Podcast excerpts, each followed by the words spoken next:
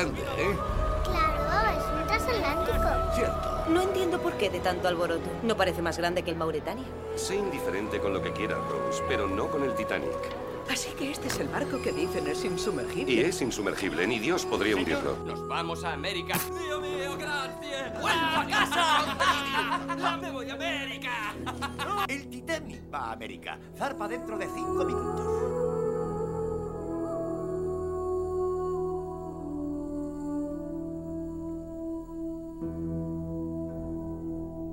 En 1994, James Cameron baja por primera vez al pecio del Titanic.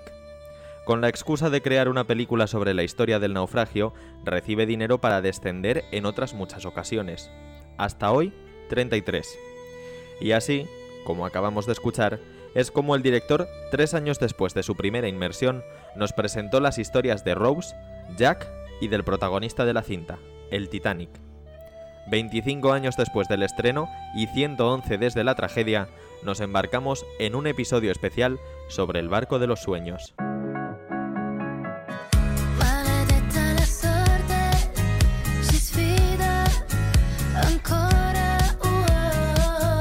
En 1907, Bruce Ismay, presidente de la naviera White Star Line, y William Perry, presidente de los astilleros Harland y Wolff, pusieron en marcha un ambicioso proyecto para construir un trío de transatlánticos que debían de ser los más grandes, rápidos y lujosos del mundo. Todo un desafío de la ingeniería de principios del siglo XX. Decidieron bautizarlos con nombres inspirados en la mitología griega, Olympic, Titanic y Gigantic, cuyo nombre se cambió a Britannic después del hundimiento del Titanic. De entre estos, el segundo se convirtió en leyenda debido a su trágico destino, ya que en su momento fue publicitado como un barco casi insumergible. Era el barco más grande y lujoso que se había construido, pero naufragó en apenas tres horas durante su viaje inaugural, la madrugada del 15 de abril de 1912. Por cierto, en inglés todos los sustantivos son neutros, salvo algunas excepciones, como los barcos. Es por esto por lo que, si se ven carteles o anuncios de la época, se verá que los tres barcos eran hermanas y que ellas tres estaban perfectamente equipadas para her huéspedes.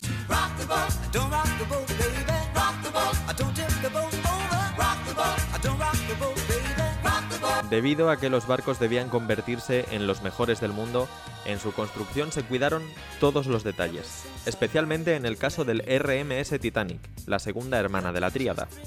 Aunque el diseño base era el mismo, la experiencia de los primeros meses de servicio del Olympic llevó a mejorar la siguiente nave en el aspecto técnico. Todo ello hizo que aumentase el tonelaje del barco respecto a su hermana mayor hasta que se convirtió en el objeto móvil más grande jamás creado. 46.328 toneladas de peso, 270 metros de eslora y 53 metros de altura. Antes de seguir, vamos a hacer un repaso de los términos náuticos. La proa es la parte de delante y la popa la de atrás. Babor es la izquierda y estribor la derecha.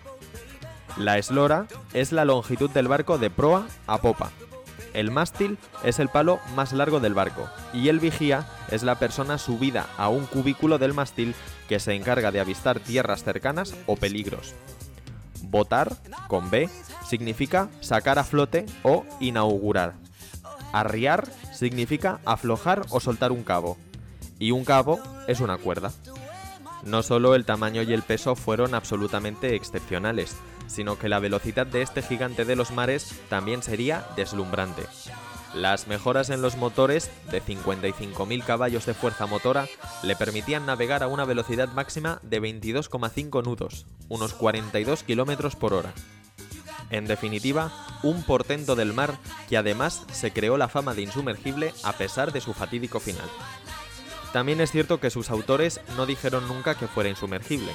Esta fama se acrecentó gracias al empleo de los mejores materiales en su construcción y al diseño de un casco de doble fondo dividido en 16 compartimentos independientes, de modo que el barco podría permanecer a flote hasta con cuatro de ellos inundados.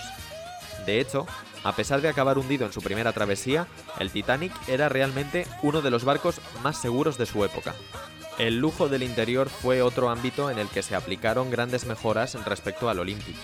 Los camarotes de primera clase del Titanic fueron diseñados como un hotel de lujo y eran los mejores que jamás había tenido un barco, con algunas suites de lujo que contaban incluso con un pequeño espacio privado al aire libre, algo de lo que carecían el resto de barcos de estas características. Por su parte, los camarotes de segunda clase podían rivalizar con un hotel, y los de tercera, aunque mucho más simples, superaban a los de segunda clase de muchas compañías. Pero donde realmente se dejaba sentir el lujo era en los espacios comunes, especialmente en la famosa gran escalera de primera clase que estaba rematada por una espectacular y ostentosa cúpula de cristal por la que entraría la luz a espuertas. Por si fuera poco, el barco contaba con gimnasio, salón, sala de lectura, diversos comedores y cafeterías donde el pasajero podía explayarse y disfrutar. O lo que es lo mismo, el Titanic, más que un medio de transporte, se podría decir que era casi un hotel de lujo flotante que además te permitía viajar. Viaje con nosotros si quiere gozar. Viaje con nosotros a mil lugar y disfrute de todo al pasar y disfrute. El 10 de abril de 1912, el Titanic zarpó del puerto inglés de Southampton en su viaje inaugural hacia Nueva York. Lo que tenía que ser un viaje histórico por la grandeza del barco y la ingeniería humana terminó pasando a la historia como uno de los hundimientos más famosos jamás ocurridos. Al mando de la nave estaba el capitán Edward Smith, un veterano de la White Star Line. Este fue elegido tanto porque ya había capitaneado el Olympic que a nivel técnico era muy parecido al Titanic y llevaba un año haciendo la misma ruta, como por su popularidad entre los pasajeros recurrentes en este tipo de travesías. Este iba a ser su último viaje antes de jubilarse, un premio para terminar su carrera por todo lo alto. Aunque terminó siendo todo lo contrario. Antes de adentrarse en el Océano Atlántico, el Titanic hizo escala en Cherburgo, Francia, ese mismo 10 de abril, y en Queenstown, Irlanda, al día siguiente para recoger a todos los pasajeros que habían adquirido su pasaje. El viaje prometía ser una travesía tranquila, por la aparente seguridad del barco y porque se tomaron medidas de precaución considerables. El capitán Smith tomó una ruta más al sur de la habitual, para evitar el peligro de los icebergs, y durante la noche se cerraban todas las puertas del castillo de proa para no entorpecer la visión de los vigías. Sarandonga, nos vamos a comer. Sarandonga,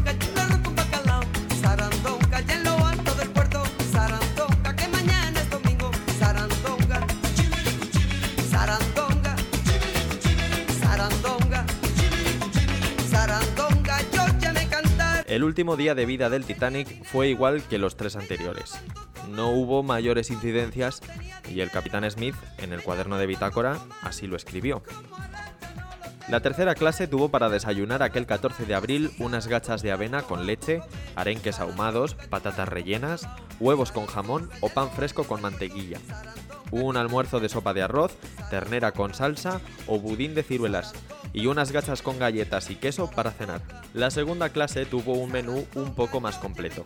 Para desayunar había arroyos de avena, puré de maíz cocido, pescado, riñones de buey con bacon, salchichas, rollitos de Viena o pasteles de trigo sarraceno. Para la cena contaban con consomé y tapioca, merluza, pollo al curry, cordero con salsa de menta, pavo asado con arándanos, budín de ciruelas, gelatina de vino, sándwich de coco y helado americano. El lujo de la primera clase también se veía en los menús.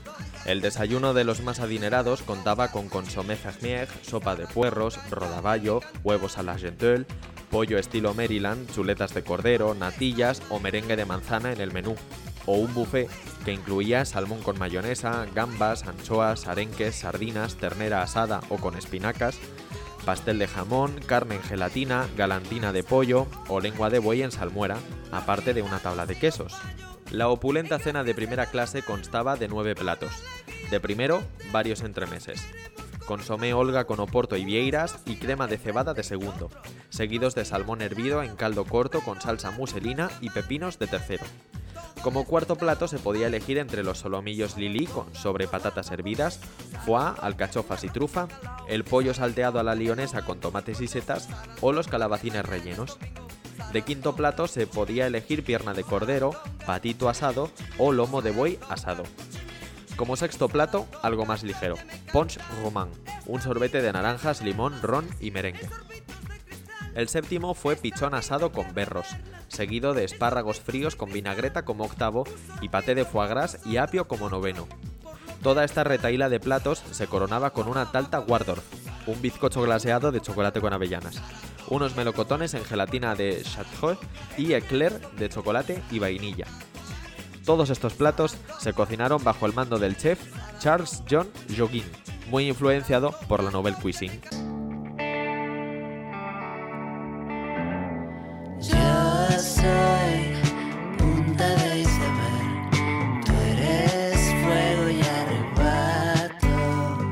Aquella noche del 14 de abril, a pocos minutos para la medianoche, se produjo el fatídico choque con el iceberg, que, en pocas horas, hundiría el barco casi insumergible. A posteriori, se ha especulado sobre cuál fue la causa de este choque los investigadores continúan lanzando hipótesis al respecto. Sí, parece claro que varios factores contribuyeron al desastre. A esa latitud, en principio, no debería haber icebergs. Disculpe, señor. Han avistado icebergs. El aviso proviene del norte. No, no se preocupen. Es normal en esta época del año.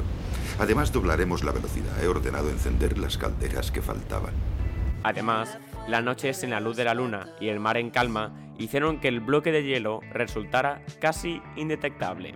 Sin embargo, el vigía de guardia en el momento del choque, Frederick Fleet, advirtió al primer oficial, William Murdoch, que en ese momento sustituía al capitán al mando del Titanic, de la presencia del iceberg. Este aviso llevó a Murdoch a tomar una decisión que resultaría fatal. Intentar esquivar el iceberg virando a babor y deteniendo los motores. Esto provocó que, debido a la inercia del barco, el hielo terminara golpeando y rasgando el casco por estribor, por debajo de la línea de flotación. En pocos minutos, los compartimentos de seguridad comenzaron a llenarse a una gran velocidad y crearon una inundación que resultó mortal para el barco.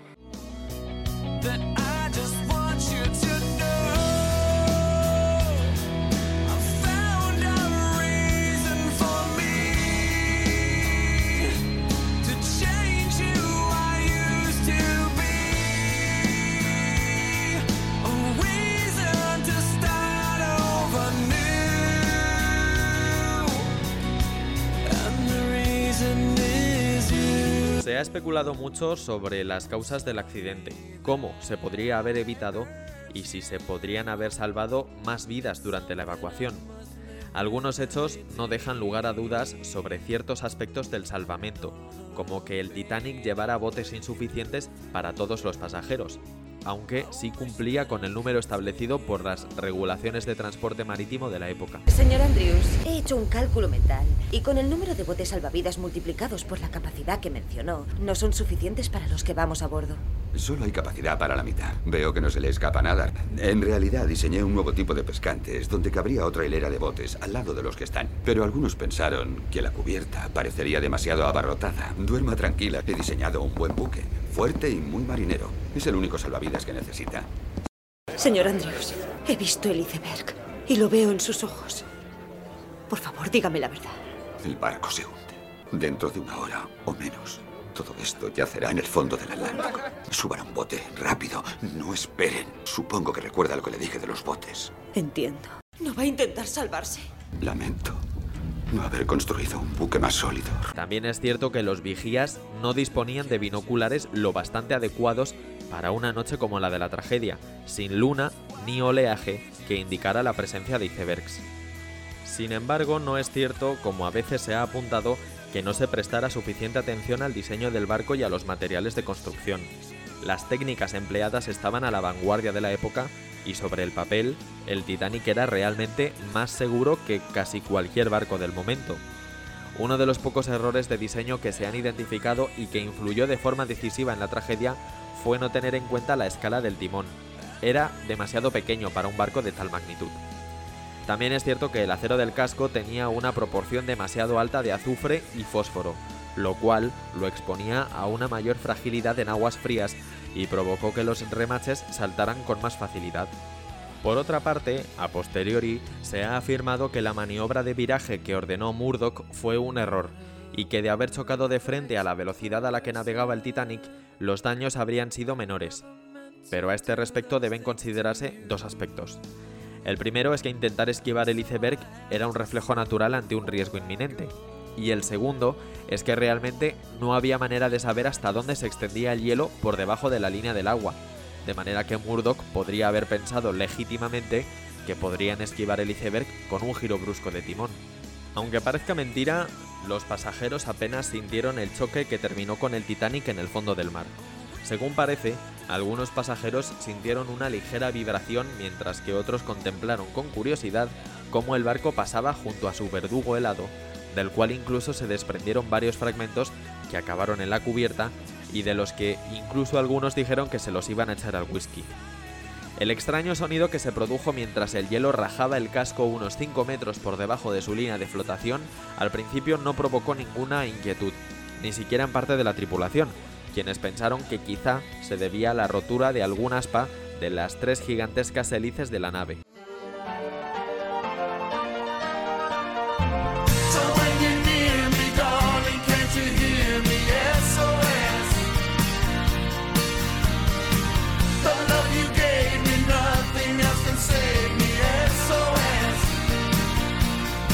El capitán Smith, avisado del incidente, ordenó al diseñador del Titanic, Thomas Andrews, que viajaba a bordo, hacer una evaluación de los daños. Su veredicto fue que al barco le quedaban dos horas escasas antes de hundirse.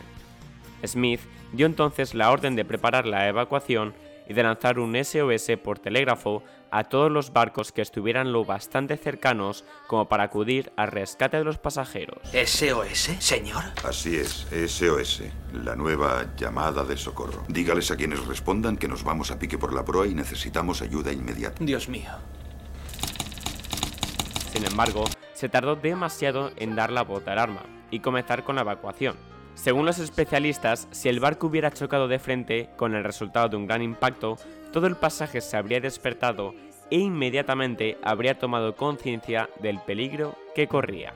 Desde el principio, Smith y Andrews fueron conscientes de que sería imposible evacuar a todos los pasajeros, puesto que solo había botes suficientes para embarcar a una cuarta parte. Además, siguiendo la política vigente de mujeres y niños primero, no se llenaron los botes hasta su máxima capacidad. Más tarde, se pidió con megáfonos a los botes que ya estaban en el agua que regresaran para poder embarcar a más pasajeros, pero la mayoría no lo hicieron por miedo a ser engullidos por la fuerza de succión del barco al hundirse. De haberse llenado al completo todos los botes, se podrían haber salvado entre 300 y 400 personas más. El hundimiento del Titanic se precipitaba rápida e inexorablemente. Al haberse inundado los compartimentos de proa, el barco se fue sumergiendo hacia adelante. Fue entonces cuando los más escépticos se dieron cuenta de la gravedad de la situación. A las 2 y 5 de la madrugada se arrió el último bote salvavidas y se desató el pánico a bordo. Pocos minutos después, la proa se hundió del todo y levantó la popa del barco, lo que provocó que este se partiera en dos antes de hundirse definitivamente. A las 2 y 20, el barco, casi insumergible, desapareció en las profundidades junto con casi el 70% de las personas que estaban a bordo entre pasajeros y tripulantes.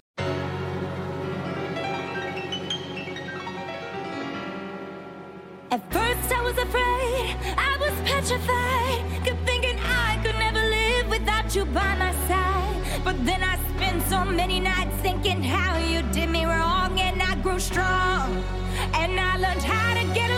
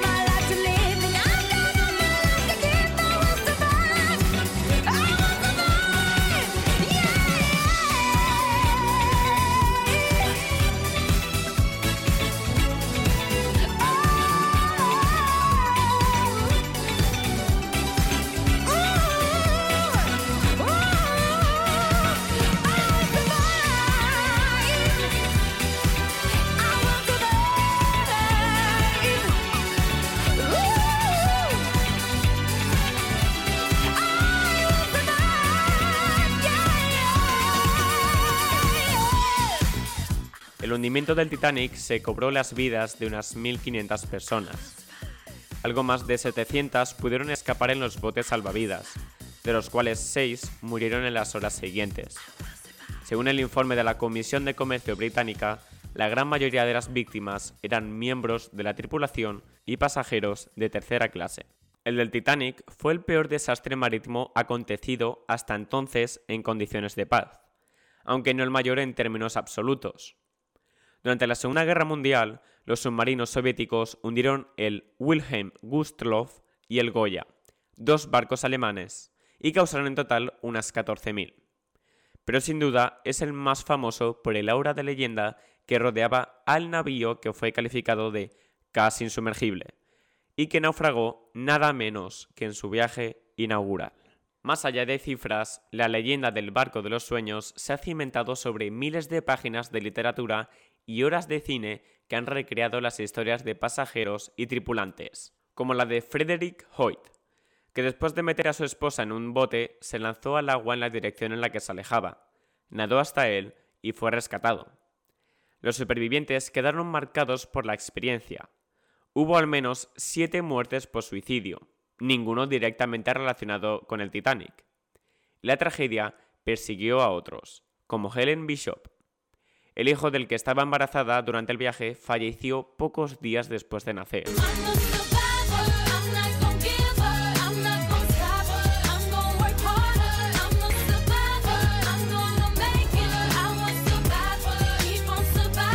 Las vidas de los supervivientes del Titanic estuvieron marcadas por el recuerdo de aquella tragedia, empezando por Joseph Bruce Ismay, el presidente de la White Star Line, la naviera que había dado vida al Titanic. Ismay sobrevivió a su hundimiento, pero a causa de esto se convirtió en el blanco de todas las críticas. Reino Unido llevó a cabo una comisión de investigación sobre el desastre en la que Ismay fue absuelto al considerar que había ayudado a muchos pasajeros a embarcar en los botes salvavidas y que solo subió al último cuando consideró que ya no podía hacer nada más. Sin embargo, la prensa estadounidense lo señaló como uno de los máximos responsables del desastre y vivió el resto de su vida entre la depresión y el ostracismo. Un amigo de la familia dijo que se atormentaba continuamente con especulaciones inútiles sobre cómo habría sido posible evitar el desastre, a pesar de que evitó hablar del tema durante el resto de su vida. En 1936, durante una reunión de Navidad, uno de sus nietos le preguntó si alguna vez había naufragado. Ismay, rompiendo el silencio mantenido durante más de 20 años, le respondió, Sí, una vez estuve en un barco que se creía insumergible. Murió al año siguiente, en 1937, a los 74 años.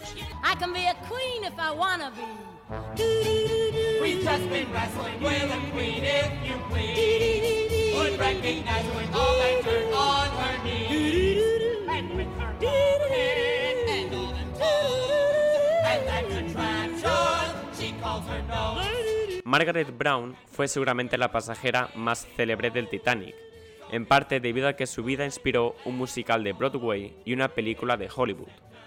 Fue Kathy Bates quien la interpretó en la película de James Cameron. Esta pasajera de primera clase era una nueva rica que dedicaba su fortuna a la filantropía y al activismo. Durante el hundimiento, ayudó en las tareas de evacuación antes de subir a un bote, y más tarde intentó que éste volviera al Titanic para recoger a más gente, pero el oficial a cargo del bote se negó. Vamos a volver. Y no quiero oír nada más al respecto. No, y yo tampoco quiero oír nada. Vamos, ¿quién puede remar? Señora Yo Widener, no- no lo permitiré. ¡Vamos! Yo estoy al mando. Le recomiendo que se quite de en medio si no quiere que le tiremos por la Yo borda. cogeré el timón. Tras ser rescatados por el Carpacia, ayudó a distribuir mantas y comida entre los supervivientes.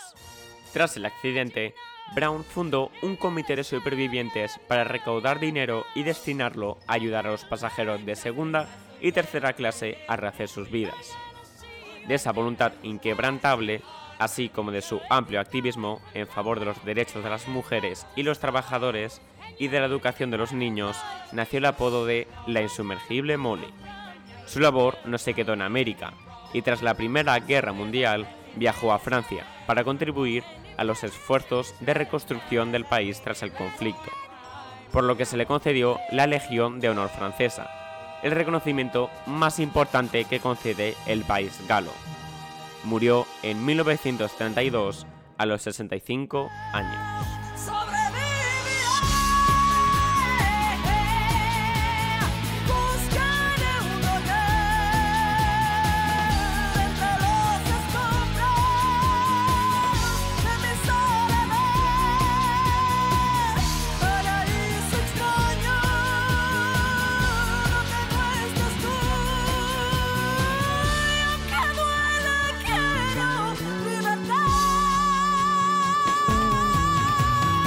Michelle y Edmond Navratil, de 4 y 2 años respectivamente, fueron los únicos niños rescatados por el Carpacia sin un pariente o tutor legal, por lo que se les conoce como los huérfanos del Titanic, aunque en realidad viajaban con su padre, al que no se le permitió embarcar en los botes.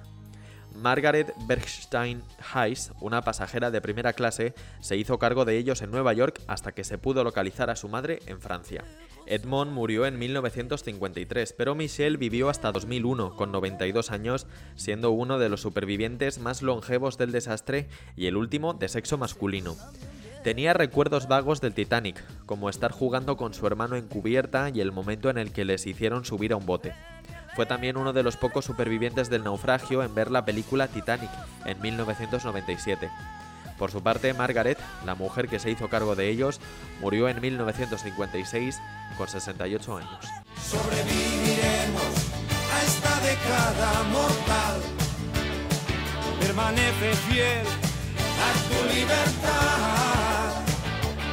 Aunque tengamos que vivir en una nave espacial, sobreviviremos, sobreviviremos, vamos a empezar. Frederick Fleet era uno de los vigías de servicio la fatídica noche en que el Titanic se hundió. Fue él quien vio el iceberg y dio la alarma, algo que pagaría muy caro puesto que fue visto como sospechoso por no haber estado lo bastante atento. La realidad, sin embargo, fue muy distinta. Como declaró en las investigaciones oficiales, si él y su compañero hubieran tenido binoculares a su disposición, podrían haber visto el peligro mucho antes. Después del suceso, siguió trabajando en navegación marítima y terminó sirviendo en el Olympic, la hermana mayor del Titanic, durante los años 20 y 30. Sin embargo, nunca se recuperó totalmente de la tragedia que había vivido y en los últimos años de su vida cayó una depresión crónica que se acentuó con su precaria situación económica y, finalmente, con la muerte de su mujer en diciembre de 1964. Al cabo de pocos días, se ahorcó en el jardín de su casa a los 77 años.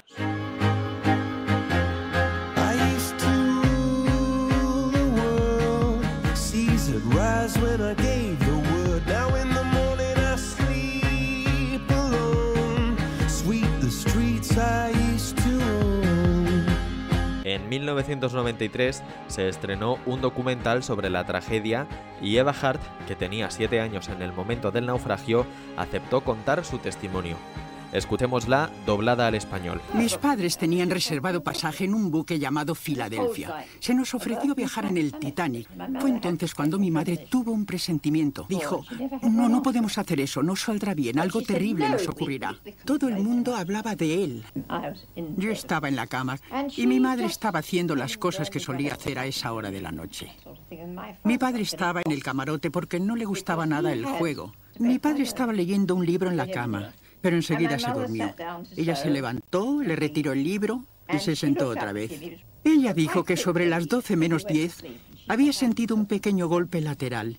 Despertó a mi padre y se lo contó. Él dijo que no pasaría nada, que aquella noche sería tan tranquila como la anterior. Pero ella le hizo levantarse para que subiera a la cubierta y averiguara qué había ocurrido. Después ella me vistió, yo estaba muy dormida. Luego me dijo que tenía que vestirse ella, así que me metí vestida en la cama otra vez. Mi padre volvió enseguida de la cubierta de botes al darse cuenta de lo que estaba pasando. Cuando llegó, me envolvió en una manta. Luego le pregunté a mi madre qué estaba ocurriendo. Pero ella me dijo que me callara, que ella tampoco sabía lo que pasaba, pero que era algo terrible. Mi padre puso un abrigo muy grueso sobre mi madre. Él se puso otro y los tres salimos de la cabina hacia la cubierta de los botes salvavidas.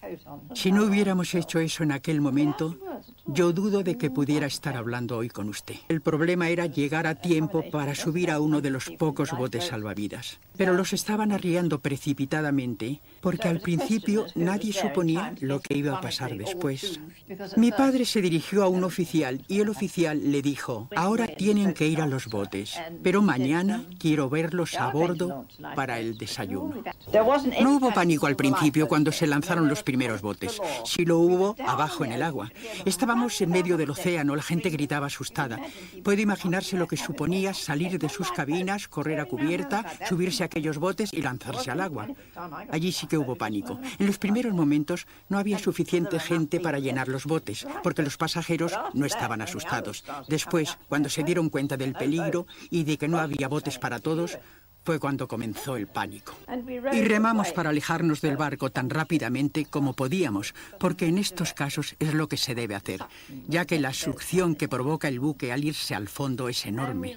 Yo no cerré los ojos en ningún momento y pude ver cómo se hundía.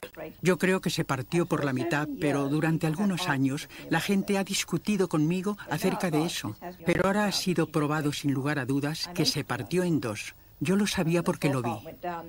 Se hundió de proa. La popa del barco se levantó por encima de las aguas durante mucho tiempo. Luego desapareció. Después oímos los gritos espantosos de la gente que se iba a ahogar. Fue terrible. Y después, debido a que nuestro bote iba muy sobrecargado, el oficial llamó a los otros botes para que se acercaran y transbordó a algunos de nosotros. Así fui separada de mi madre y eso es una cosa terrible para una niña. Los sonidos más horribles eran los de la gente que se ahogaba, sus gritos de angustia. Vi cómo iban desapareciendo. El mundo entero parecía haberse desvanecido aquella noche. Las luces desaparecieron. El buque desapareció, los ruidos desaparecieron. Y entonces fuimos rescatados, como ya sabe, al amanecer, por el otro barco, el Carpacia. La recogida de la gente que estaba en los botes en medio del océano fue algo terrible. Los botes se pusieron al costado del barco, de lo que nos parecía un barco enorme. El Carpacia era un barco pequeño, pero resultaba muy grande visto desde allá abajo. No sabíamos cómo nos las arreglaríamos para subir a bordo. No había una pasarela como la que se tiene en tierra. Así que abrieron un portón en el costado del barco por donde se cargan las mercancías y lanzaron escaleras de cuerda. A la gente como mi madre no le resultaba fácil trepar por ellas en medio del océano hasta la cubierta de arriba. Ella me dijo que había sido una cosa terrible. Los marineros de abajo mantenían sujeta la escalera. ¿Y qué pasaría con los niños? No podíamos trepar por las escaleras, así que cogieron esas grandes redes para cargar equipajes y grandes sacas postales y nos metieron allí. Yo nunca había estado tan asustada como cuando me metieron en aquella saca con otros niños. Luego nos pusieron en la red y nos izaron hasta arriba con mucha seguridad.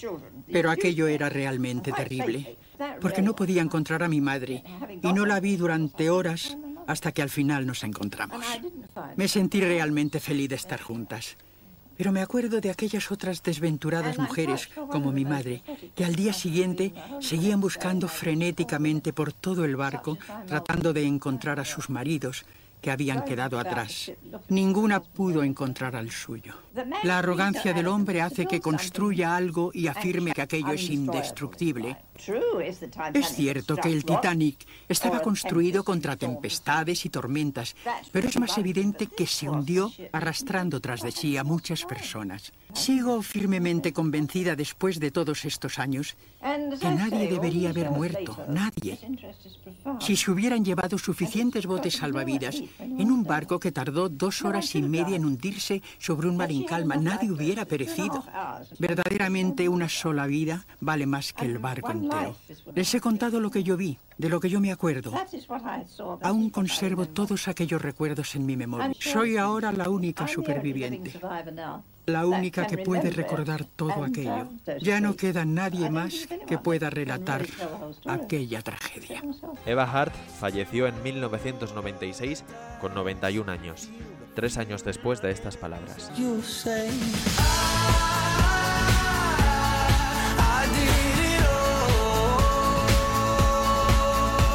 Al contrario que la insumergible Molly, Violet Constance Jessop se ganó su título de Señora Insumergible, por una razón muy explícita.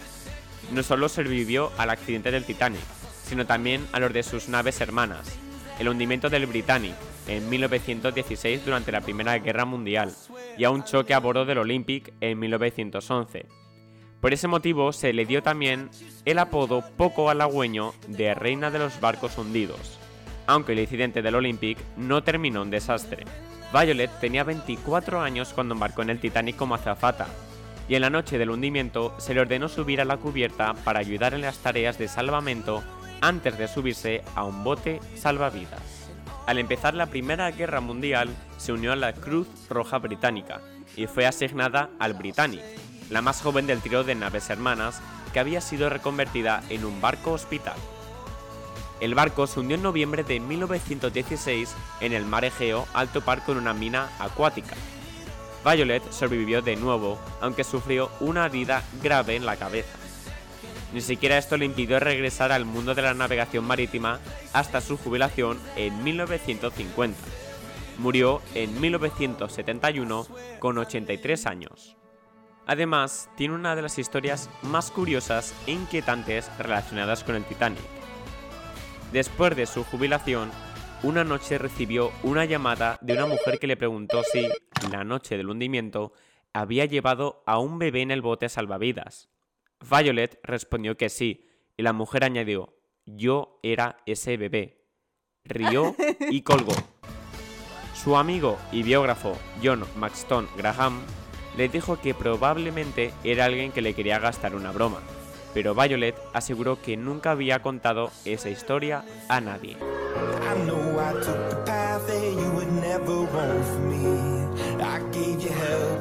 I Como segundo oficial del Titanic, Charles Lightoller fue el miembro de la tripulación de rango más alto que sobrevivió al desastre, ya que tanto el capitán Edward Smith como el primer oficial William Murdoch se hundieron con el barco.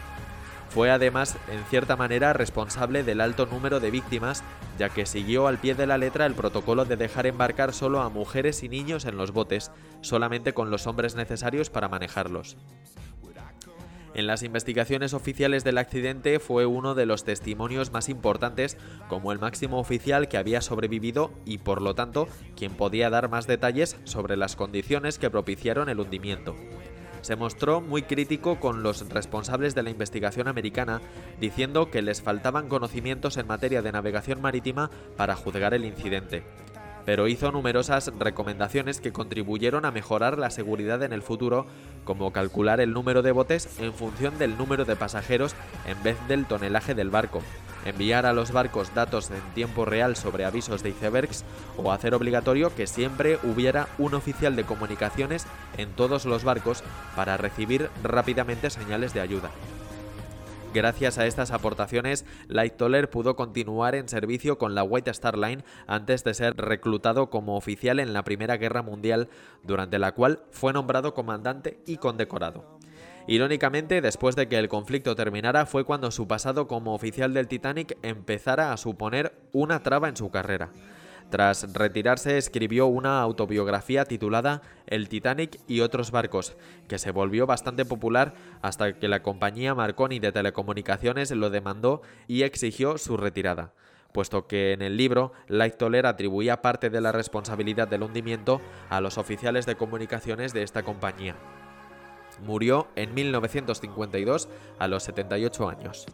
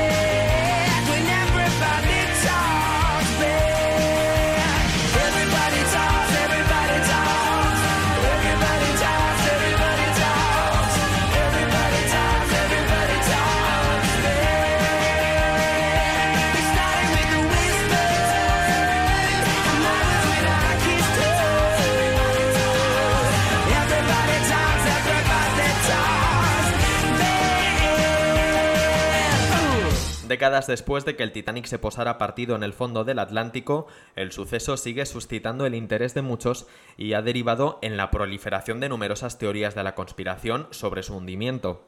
Estas han vuelto a circular recientemente tras informarse del hundimiento del submarino Titán y la muerte de sus cinco millonarios tripulantes.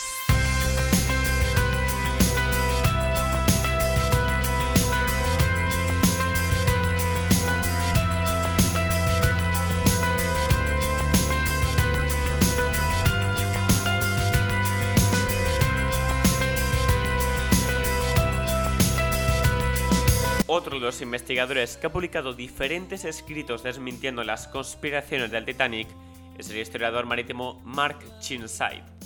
En su obra Olympic y Titanic, análisis de la teoría de la conspiración de Robin Gardiner, Chinside hace énfasis en el argumento de la indemnización del seguro. El autor señala que la conspiración sobre la empresa aseguradora y la bancarrota no tiene ningún sentido, pues el Titanic costó 7,5 millones de dólares en hacerse, y el seguro solo cubría 5 millones como muestra el documento original, por lo que generó aún más pérdidas a la White Star Line. Chirnside también destaca otros detalles que demuestran que no hubo cambiazo. En concreto, se centra en unas placas de acero adicionales que se colocaron en los motores del Olympic en julio de 1911, antes de la colisión con el HMS Hope. Estas fueron halladas en las inspecciones realizadas a la embarcación en 1927 y 1932. Sin embargo, no se encontraron tales placas en el Titanic cuando fue inspeccionado por la Junta de Comercio Británica. Como señalan los autores Hall y Bederich, en un principio el Titanic contaba con 14 ojos de buey en el costado de babor, pero en diciembre de 1911 se añadieron dos más. Por su parte, el Olympic también tenía 14 de estas ventanas en su lado de babor, pero también se incluyeron dos más que estaban presentes en marzo de 1912, como muestran fotografías de la época. Por otro lado, otra de las pruebas que demuestran que el Titanic es el que naufragó en 1912 está basado en el número de construcción de las embarcaciones. Tanto estos autores como los verificadores de Associated Press explican que el número correspondiente al Titanic era el 401, mientras que el del Olympic era el 400.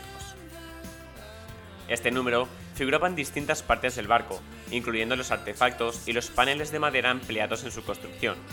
Aquellos que fueron recuperados del naufragio tenían la inscripción 401, mientras que los que se subastaron del Olympic cuando este se retiró en 1935 tenían el número 400. Para sostener esta idea, sus defensores se apoyan en ligeras diferencias en la estructura de las embarcaciones. Supuestamente, el Titanic tenía 14 ojos de buey, mientras que el Olympic tenía 16. Las imágenes del barco en el fondo del mar muestran 16 ventanas redondas, por lo que se trataría de la hermana mayor. Otros señalan que el choque con el iceberg no pudo causar una herida tan grande en el casco, porque supuestamente ya estaba dañado por el accidente de 1911. Yendo más allá, hay quien pone el foco sobre el capitán de la embarcación, Edward Smith. Al haber realizado numerosos viajes entre Reino Unido y el continente americano, Smith debía conocerse la ruta a la perfección, por lo que el naufragio no fue una casualidad y había sido provocado para cobrar el dinero del seguro. Este suceso real marca el punto de partida de la conspiración. Uno de sus principales propagadores es el escritor británico Robin Gardiner, que, en varios de sus libros, alude a la teoría del cambiazo. Los seguidores de la conspiración aseguran que el accidente provocó graves pérdidas a la compañía, que tuvo que indemnizar al HMS Hawke. Es por ello por lo que, para salvarse de la bancarrota, la White Star Line habría ideado dar el cambiazo. Mientras el Olympic permanecía en el taller para reparar los daños causados por la colisión, se habría intercambiado por el Titanic. Es decir, el barco que zarpó en abril de 1912 era supuestamente el Olympic disfrazado. Sabiendo que la embarcación presentaba importantes daños, no era difícil que ésta se hundiera en su travesía.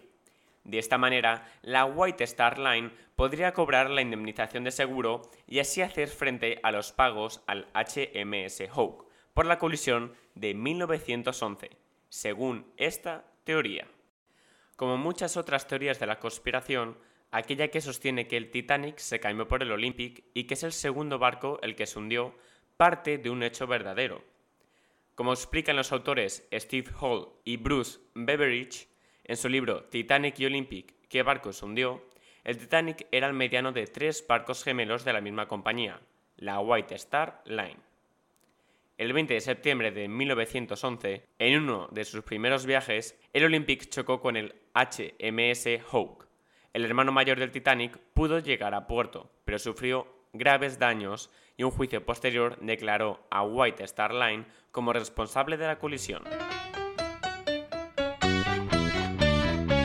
Money, money, money funny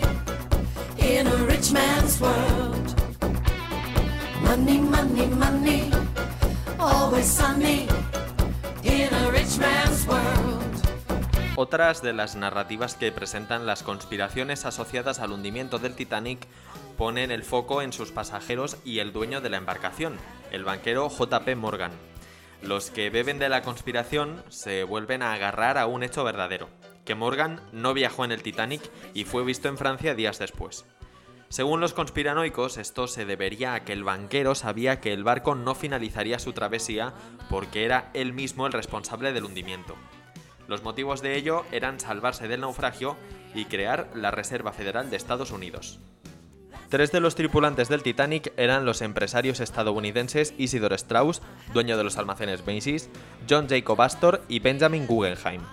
La conspiración sostiene que estos habrían mostrado una importante oposición a la creación del Banco Central estadounidense y es por ello por lo que Morgan ideó un plan para acabar con sus vidas. Esta teoría se ha popularizado en los últimos días después de conocerse que Wendy Rush, la mujer del copiloto fallecido del submarino Titán, es descendiente de Isidor e Ida Strauss, que murieron en el Titanic en 1912. Diversos investigadores y verificadores también han presentado varias pruebas que desmienten la implicación de JP Morgan en el naufragio del Titanic o la supuesta trama para acabar con la vida de los tres empresarios. George B., que investiga sobre el Titanic desde los años 70, explicó a Reuters que no ha encontrado evidencias que expliquen por qué Morgan canceló su viaje en el Titanic, pero que definitivamente no lo hizo horas antes de su partida, como afirman los seguidores de las conspiraciones. Otros historiadores alegan que las razones por las que Morgan no viajó en el transatlántico fueron el traslado de su colección de arte de Inglaterra a Francia o motivos de salud.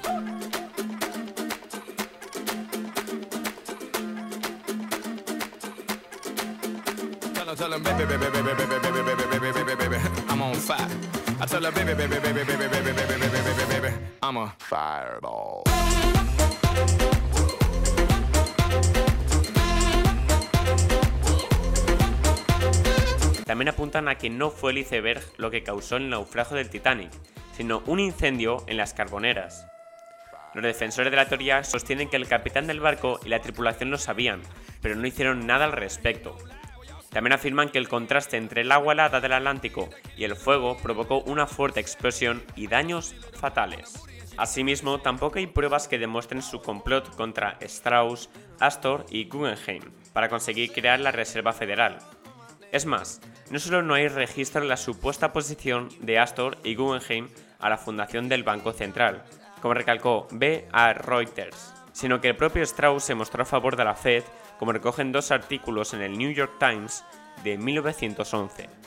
Otra de las conspiraciones desmentidas por los investigadores del Titanic es la de que no fue un iceberg el responsable del naufragio. En su obra, Hall y Beveridge exponen que la teoría viene de un hombre llamado James Fenton, que habría sido miembro de la tripulación del barco en 1912. Sin embargo, los investigadores no encontraron registros de un hombre con ese nombre entre los tripulantes del Titanic. Además, recalcan que, si bien es cierto que hubo un incendio en las carboneras, este fue apagado antes de que el transatlántico chocara con el iceberg. Dicho incendio no habría sido explosivo, señalan Hall y Beveridge, por lo que no habría podido causar los daños a los que se refieren los conspiranoicos.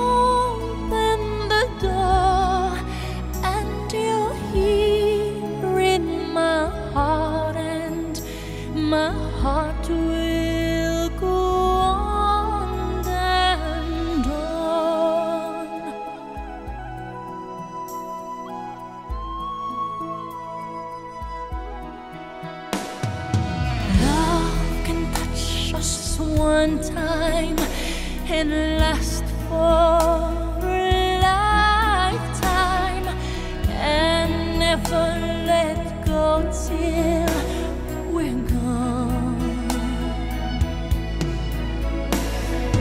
Love was when I loved you one true time. I hold you in my life will always go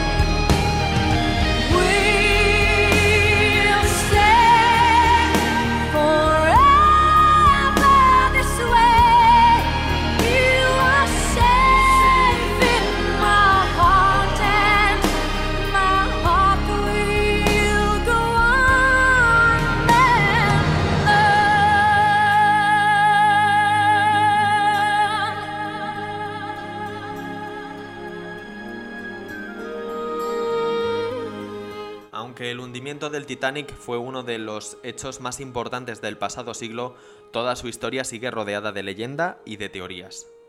Son varias las series y las películas que han retratado el desastre, como la archiconocida Titanic de James Cameron, El hundimiento del Titanic de 1953 o La última noche del Titanic de 1958, la más fidedigna en cuanto a la historia real, al igual que la miniserie Titanic de 2012. También son muchas las películas de fantasía que rodean al barco, como Titanic 666, en la que el Titanic 3, al pasar sobre los restos de su antecesor, es poseído por los muertos del pecio.